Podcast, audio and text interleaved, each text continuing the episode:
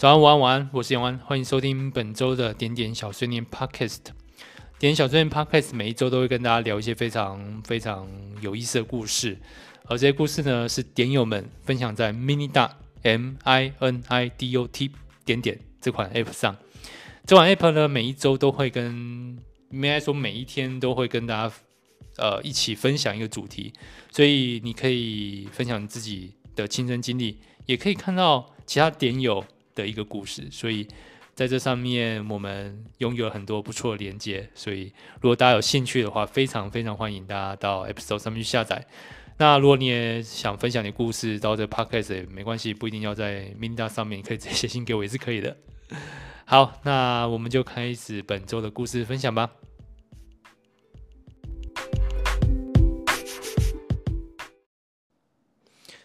好，这集。录的时间有点特别啊，很少在这个礼拜天的下午还在录 podcast。我我最近不知道是怎么，可能就夏夏日倦怠吧，就是从礼拜五晚上就一直好累好累，所以几乎是几乎是休息了整整的一个礼拜六。那原本昨天晚上还想说都准备差不多开要录一下，可是真的没办法，就就睡着了，所以。就一直休息到哎礼拜天下午才开始录，好了，这还蛮特别的，第一次在这边录，那不知道感觉会不会有不一样呢？好，我们今天应该说这一周我们的主题是今天我去了哪些地方。首先是这位点友的分享，他说一早就到了驾训班报道，八点三十到十二点三十安全驾驶训练，顶着太阳旗。教练说你穿短裤哦，你等一下会热死。重机的引擎当温度过高时，会用风扇排热，而那个位置正好在小腿旁边。我只有回给教练礼貌性的微笑。过桩、定圆、单手控车、S 型环场，安排这些内容都是为了让我们习惯如何控制车子。烈日在手臂上留下晒痕，加上感冒，体力消耗得很快。下课后已经哪都不想去了。距离考照只剩下一天可以练习，希望一切顺利。拿到驾照还有八百公里的道路训练，不过那也是考到之后的事了。这个毕竟我还没考过重机，最让我惊讶的是单手控车。哎，我我记得如果是考一般汽车的 考试的话，你单手握方向盘会被扣分，但没有想到这个重机呢，这个单手控车是必要学习的驾驶技巧之一。希望这位点友顺利，最近应该已经有考过了，然后开始你的八百公里道路训练了。下一个点友的分享，他当时呢去了外婆家，教外婆玩手机，进厨房帮忙吃，最年轻的洗碗，被逼交男朋友。之前说我胖，还叫我吃蛋糕，嫁不出去，外婆要对我负责。家门前晃晃晒太阳，拍拍傲娇猫和挑菜的女人们。今日和娘娘晚餐：炸珍奶、炸鸡、猪血糕。今日有感，距离是美。嘿，没关系，这个距离如果拉不开的话，楼角打满也是蛮美的。好了，我们再看下一个点友的分享。他当天去看了一场画展。我去看了画展，然后哭得一塌糊涂。朋友吓得赶快递上卫生纸。我不知道，原来看画展也要带卫生纸。呜呜。高三那年，你坐在我前方，联考压力大，偶尔下课，你将头往后枕在我桌上，或说或不说话，日复一日。上课中收到你传来的纸条，里面文图并茂，可爱也恼人。总爱说些惹人生气的话，暧昧的哭笑不得。临考前倒数二十七天，数字被粉笔强调在黑板上，摆在讲台上，突然朝着我大喊：“二十七天，什么事情都有可能发生的。”然后我们在一起了。我说：“这辈子最大的心愿，就是希望收到你出的书，你要加油。”后来我们在一起近两年的日子。我常常收到厚厚的一叠手写信，你细数在外地念书的不适应和种种。我们分隔两地，缘分浅浅的淡掉了。即便如此，我仍旧没忘当年许下的愿望。今天走进了展场，看见画作自屋顶悬吊而下，我仰望，眼泪扑簌簌的掉。奋斗了这么多年，你总算实现了理想。伫立在整面墙的画作前，时空却穿梭，像看到高中时期的你，温暖而坚毅，顺应自己的内心活着，依旧很迷人。再抬头，岁月匆匆已过。真挚的祝福你，心想事成，花开结果。愿你依旧拼搏，愿你此生绚烂。我的初恋男友，我的大艺术家。每次念到这一类的故事啊，我都有个念头，希望这不会是最后的结尾。希望哪天会再点点继续看到这个故事后面的续集。所以我也在这边期待未来的可能性。下一位点友的分享，他说当天他去了一间新开的蔬食餐厅，格局采光良好，餐点有特色，很对得起那个价格。素肉有别称叫未来肉吗？挺酷的，其实蛮好吃的。可能刚开，店员都还充满了热情与活力，希望能维持久一点，加油啊！其实这种素肉类别对台湾市场不陌生吧？台湾市场很早就有那种素鸡、素肚、素火腿这类的。呃，不过我还没有吃过，就是这阵子这个舶来品的 Beyond Meat。很好奇这个 Beyond Meat 啊，味道是如何？不过我刚刚也查了一下，这个 美国的麦当劳结束了跟 Beyond Meat 的合作，所以现在他们也没有下一步计划。原本是有提供这类的嗯汉堡，但是后来现在就没有了，所以还是没有办法啊、嗯、达到原本就习惯吃自然肉的族群吧。下一个点友的分享啊、嗯，他去了哪里啊？比较抽象一点，他说。我的灵魂出了一趟远门，凌晨两点从台北市林偷偷潜出，途经大龙洞、龙安街、承德路，偶尔切换到基隆市中山一路的巷内。出了巷口，沿着马路走几分钟，遇到第四分局派出所时，向北直行。踏上西定路绚烂夺目的各色瓷砖，甚至在下雨天也不必迈步，也能滑出十米开外。用地名来回忆我的回忆，路途未完待续。那我就好奇，这位点友下一个地名是哪里？是从基隆搭船到龟山岛，还是去马祖呢？好，像最近刚好看到 YouTube，最近可能没办法出国，所以就 各式各样的离岛旅行。好，我们再看下一个点友的分享，希望一切顺利，因为他说。当天他已经待在医院一周了，只是我是陪病者，陪病的对象是我的孩子。家庭幸福美满的人会在这里出现，姑且就称之为人性，不是负面的那种。其实就只是时间比分配的供需问题。当单身时，有很多独处与自由的时间，希望生活能被填满，最好是被爱填满。沉浸在兴趣之中，练习与自己相处，流连各处美景，看遍风起云涌。而爱也可能是亲情友情，即使寻觅灵魂的另外一半至关重要。当我家庭时间被充满，就需要独处与自由，为家贡献付出许多，需要充电，好好面对自己，倾听内心最真实的声音，再让自己再次被充满。人生有不同阶段与不同的风景，而每个人背负不同的故事，在灵魂交汇的那刻起，便能产生能量。我也不希望自己只能被当下的角色局限。无论如何，要明白什么对自己才是最重要的。如果你想要跟我聊天，我会很开心哦。要给我机会解星盘也是可以的，虽然动作真的不快。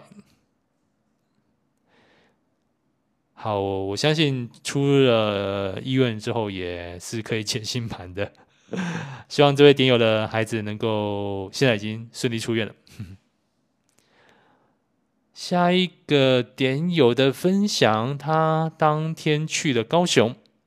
他说：“其实我很少跟网友见面的，一只手数得出来的那种。我只玩过两个交友软体，一个是 Moody，另一个就是 Minidot。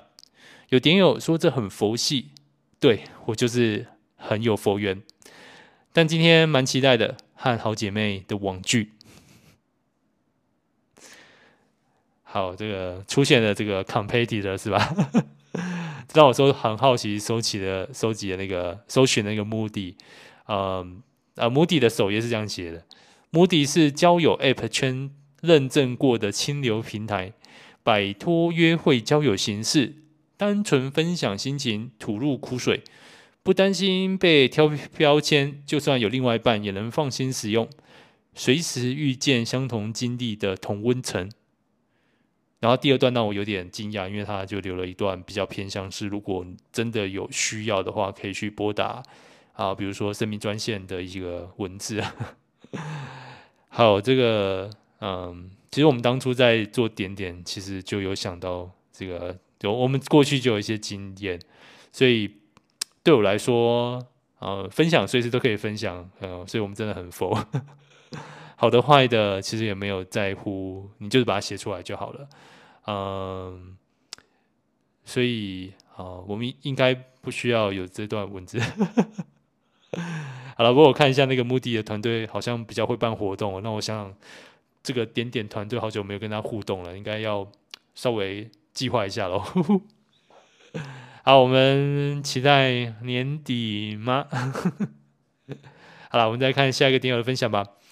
呃，他说今天早上看了一下昨晚未读的讯息，报道台湾处处是美景，北海岸的夏季晴空万里，心旷神怡，蜿蜒渔村尽收眼底。Peter，二零二二年七月二十三号。Peter 是帮我们公司做噪音防噪的专家。自从加赖之后，除了之前讨论如何设计隔音室之外，现在偶尔会分享一些音乐演奏的影片、个人心情的文，还有长辈文。之前还分享他女儿去参加北艺大参加呃体验营，可惜照片还偷录几张他的自拍。谁要看他啦？正拍耶，非常有自信。去年有骑经过北海岸，今天这则讯息似乎告诉我该。动身出发了，呃，所以就是指这个点友要去北医大参加体验营嘛。好了，这个关渡广义上看起来应该也算北海岸吧。好，这个希望希望有参加到体验营。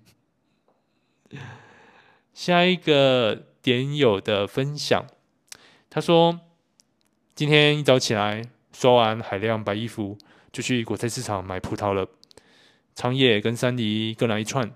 虽然阿姨一直说长野比较好吃，但嘴可能比较便宜我，我觉得山梨还是比较合胃口。周四就把葡萄吃完的我，因为过度思念葡萄，昨天翻了一堆影片来研究。山梨县的宣传影片完全感动了我。秦王，你再等等我，吃完这些我就去带你回家。风很大。但没有比骑车让风吹得更感觉更加畅快的了。果然，吹吹风是很有效果的。好，这个 比起葡萄，我更好奇为什么会有海量的白衣服。嗯，蛮特别的。然后还有这个骑车吹风真的是蛮舒服，尤其是那个夏日的夜晚。嗯，下一个。点友的分享啊，他这么分享的：近日高温持续延烧，戴上口罩出门像三温暖，出门必中暑，屡试不爽。今日他出门是凌晨，搜寻到开到半夜还是二十四小时的清新饮料店，开口点了一杯优多绿茶。半夜的清新格外的热闹，我站在一旁等超过十分钟。前面的每个人不外乎绿茶、乌龙茶，不然就优多绿茶，看起来大家都快热晕了。半夜也不能去哪，回家看日剧，配刚刚买的食物，和人工智能一一玩五子棋，一直被套路，不厌其烦的和他下棋，下到刚刚才。外头气温逐渐高涨，可怕死了，还是睡觉。这个查了一下，我猜啦，因为好像也就全台湾就这么一间，提到的应该是在新庄区富国路七十六号的这个青青福泉饮料店。这这个那么热的天气，也让我很想半夜去二十四小时的手摇饮料店看看。不过可惜我查一下，真的好少见哦，所以我真的还蛮想有机会在那个。呃，二十四小时的的的饮料店，半夜的时候去观察一下大大家为什么呢会来这个时间点点饮料？好，如果大家有有有知道有什么饮料店啊、咖啡店啊是开二十四小时的，可以跟我说一下。下一位点友的分享，他说今天去了爸妈家里，每次周末有时间都会回家看看爸妈，和爸妈聊聊天。不管自己在外面做的怎么样，回家在爸妈面前也像个孩子，感觉可以放下所有的压力，不用去想很多事情，是我心灵可以得到放松的地方。家也是我的避风港。妈妈常常挂在嘴边，趁现在还年轻，赶紧找个对象，生个大胖小子，到时候我和你爸给你带，你就可以专心去做你自己的事情了。虽然听着唠叨。可是心里还是感觉暖暖的。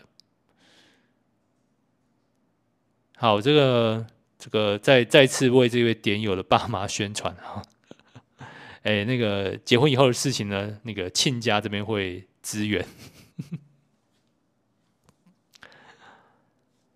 下一位点友的分享，他说他临时起意买了火车票就去宜兰。天气实在太热，只在附近的吉米主题广场跟南洋原创馆晃了一下，当标准的观光客拍拍照，就全身湿透的躲进附近的 mall 吃了牛排，再来杯星巴克发呆就回家了。在回程的火车上看海，突然觉得这样慢慢晃的感觉挺好。自从有了高铁，加上不常到东部，一直都用高铁的速度经过每一个城镇。或许等天气不再这么炎热，也没有这么多暑假出游的家庭时，再带自己出门晃晃吧。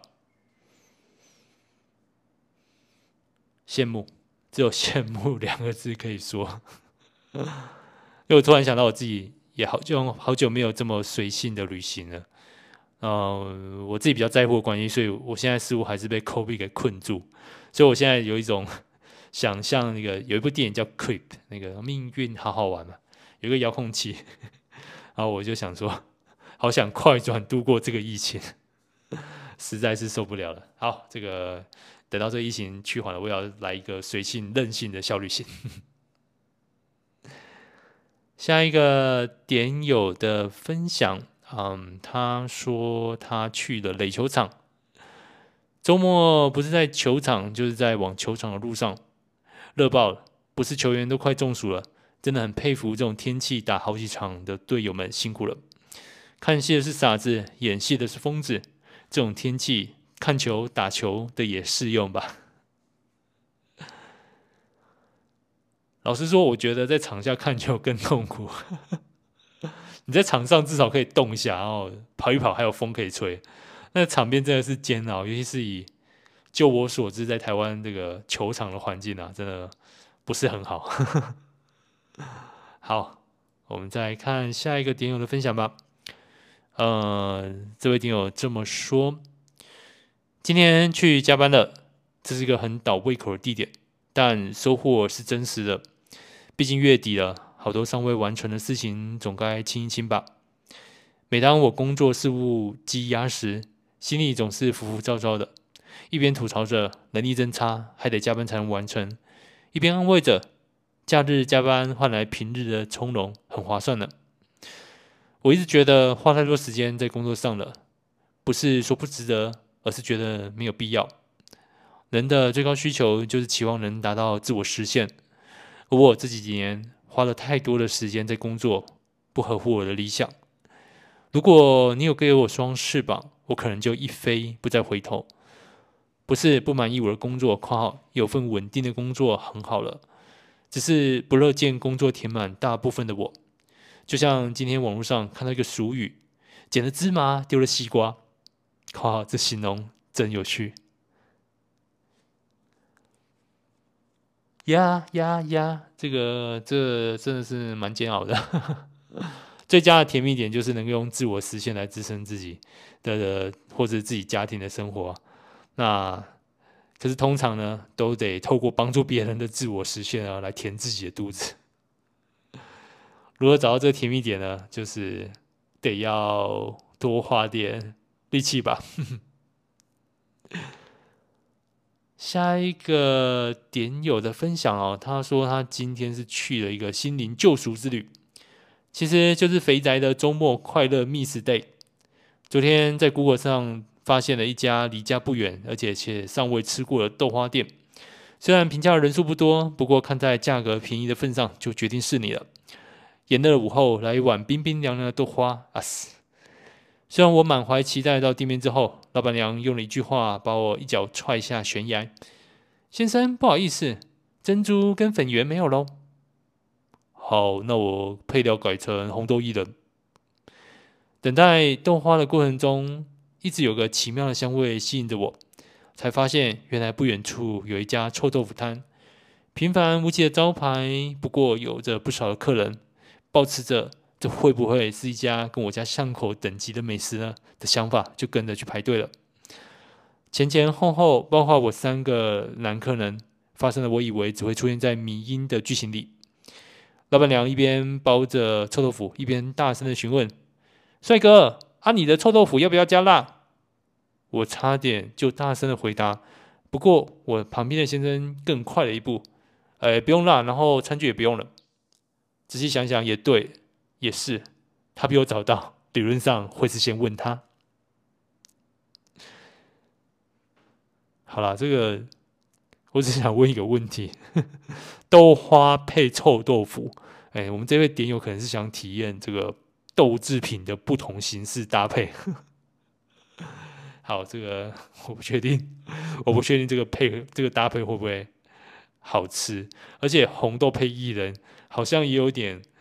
有一点站在这个温补跟冷冷补的这个光谱的两边，红豆应该是吃温的，然后薏仁呢可以吃凉的，所以啊，红豆配薏仁，这个我倒没想过。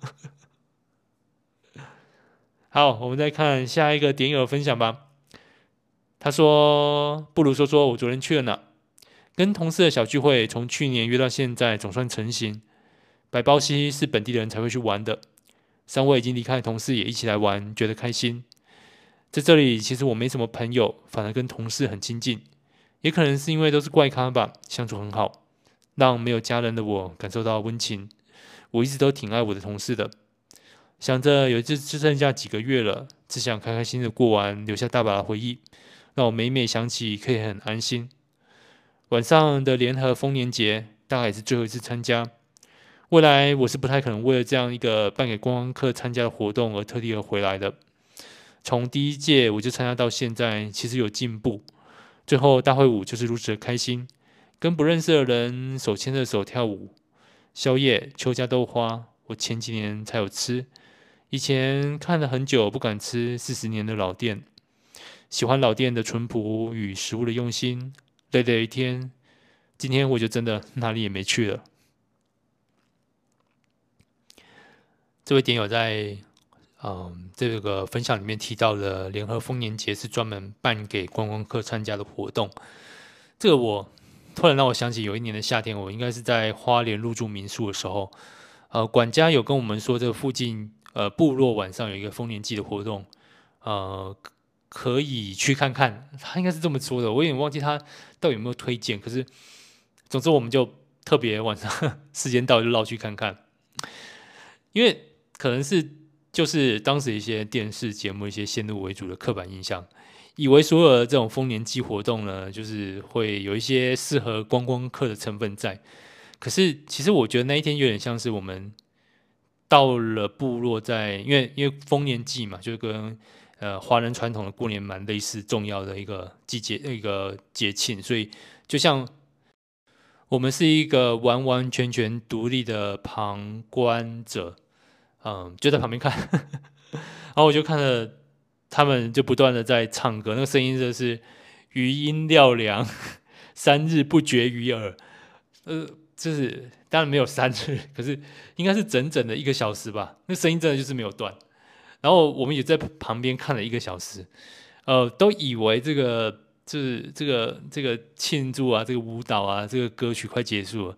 当快结束的时候呢，可能有一些部落的长老，或者甚至一些年轻人，突然就冲进去，然后开始在带另外一个呃高潮出来。所以我我我们是没有把它看完。可是我觉得那一次让我们呃，就是非常的感受深刻，因为嗯、在部落里充斥着这种没有停过的歌声，还有不断不断重复的舞蹈。我觉得或许或许这样才是原本真正这个节庆的样貌。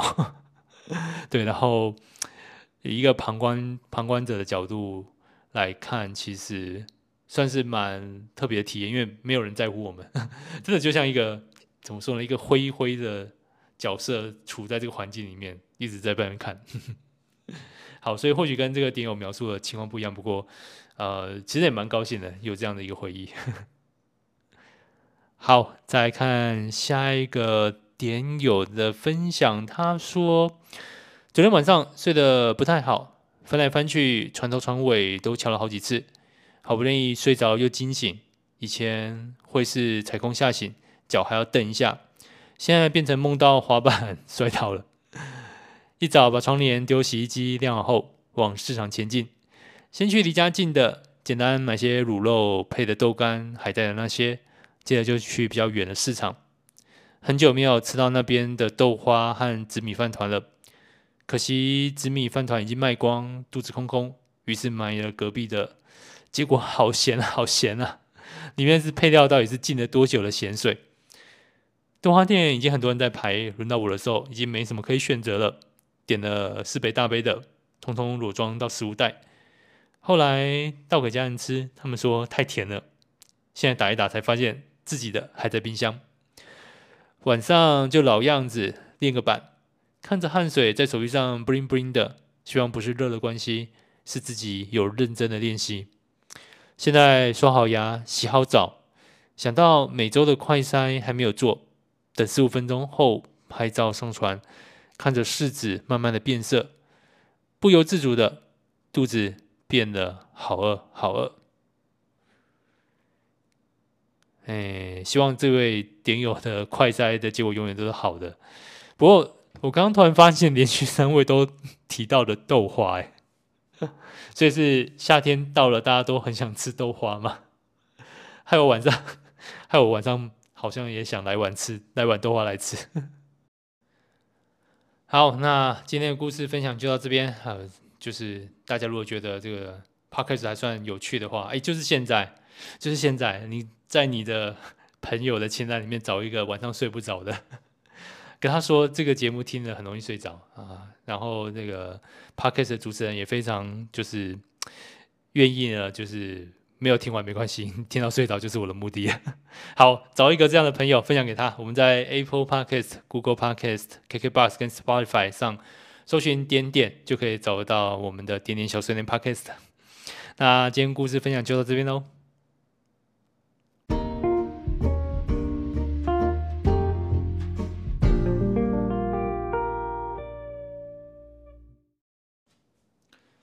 好，今天。最后这一段再跟大家 聊聊最近看的日剧好了。上周其实有跟大家提到，最近在看一部日剧是《骑上独角兽》，啊、呃，应该在各大的串流平台上面应该都可以看得到，所以大家可以去找看。那当然最主要的原因就是它里面是在讲一个啊、以教育产品类别为主的 startup 故事，所以会蛮吸引我们的。那这嗯，在现在上周是第四期啦啦。看完第四集之后，里面有在讨论一件事情，是那个付费模式。因为，嗯，当然，这个身为 startup 虽然非常重要的，有一些理想是很重要，可是在这个理想，你也必须要有这个所谓的 sustainable business，可以持续运作的生意模式啊，这个赚钱的模式让，让大家可以啊持续的往这个理想前进。所以，这赚钱这件事情当然是不免俗，非常重要。那。呃，我从剧情里面可以看得到，就是大概有一个，哎，他们的 DAU DAU 不确定，不过以每个月新增的 user 十万左右来看的话，可能是一个大概 DAU 二三十万左右的数量的一个嗯、呃、产品。那所以呃，他们目前是用广告的方式来呃收取一些获利。啊，但当然这绝对不够，这个 DAU 量打这个广告不够，而且。以这个量来讲，自己也没办法建广告平台，呃，不不不划算。这个这个这个量来说，自己建广告平台不划算，你也没办法拉到好的广告。所以我推测应该就是用用既有的这些广告平台去去获取这些广告。所以呃，应该绝对是杯水车薪，而且绝对撑不了多久。只是就是一点。后来团队在讨论说，他们要不要改变这些获利的方法？那就有人提出来，既然呃，产品蛮像是个游戏的。那导入氪金这个制度，其实也不是说什么太违背大家的消费习惯的方法。那这时候就分为两派啊，一派是以啊、除了 CEO 以外的角色为主的啊、一些旧成员跟新成员。那另外一派就是 CEO，以及后来还有一个新新的比较像实习大叔的人 啊、小鸟先生赞成 CEO 的想法。当时，当时，嗯，在在 debate 这件事情的时候，说为什么氪金不好？CEO，嗯，他有一个理想是说，如果你今天用了氪金的方式，那就代表你建立起一个隔离，一个围篱，就是所谓的教育不平等，所谓的你就必须拿出经费来啊，作为是获取知识的一种手段之一。我是觉得这边剧情有点太太过于简化，因为如果认真的思考另外一件事情，就是这个全世界也不是只有他们的产品。其实上读小说剧情里面的 Dream Pony 这个教育平台啊，也不是只有你这个平台，所以代表其实很多人都可以从很多地方去取得知识。那在 Dream Pony 的这群人呢，你就必须接收广告，你就必须接收广告去剥夺你的注意力以及剥夺你的时间。你等于是也是用了某些可以交换的东西去交换。那如果我今天真的很有钱的话，我如果真的需要获取什么知识，我我我不用你的广告，也不，我可以自己用另外一种更有效率的方式去吸收它。所以事实上，这个不平等这件事情，并不会是因为氪金或是你用广告而有有所差别。这不平等的事情是存在于全部的。所以其实我觉得有一点。不过我觉得这这倒是蛮，你说剧情上有缺点或是什么，我觉得倒是还好，因为这个蛮是一种思考上的一些站在什么角度也会有一些嗯啊、偏差，这很常见，而且有时候你陷入那个情况中，你又不能像这个看戏的人是上帝视角去看这一切的时候，就会有很多偏差的一种，就是一种偏差的、嗯、想法出现，所以。所以我觉得还好，但是就觉得很有趣。如果要讨论这个的话，其实平等与不平等这件事情，并不是只单纯存在广告里面。好，那他们后面后面其实有有说到一种方式，有点像是啊、他们可以跟其他的呃产品置入在呃由他们的教育平台内部的角色里面，这个就也蛮符合最近的一个趋势啊。前阵子在 Web Three，在元宇宙，在嗯呃，NFT 正红的时候啊，还没碰到最近的经济萧条的时候，的确蛮多人也认为说，这种方式可能是下一个世代可以广告的一种方法，可以可以呃得到不管是从使用的人、从平台这一方以及像厂商都可以三赢的一种方式。好，这个这部日剧该怎么说呢？就是也也没有太推荐，但是如果就夏天消暑的小菜，倒是也可以。大家有兴趣的话，也可以去看看。好，那这周就到这边，祝大家都好梦，晚安。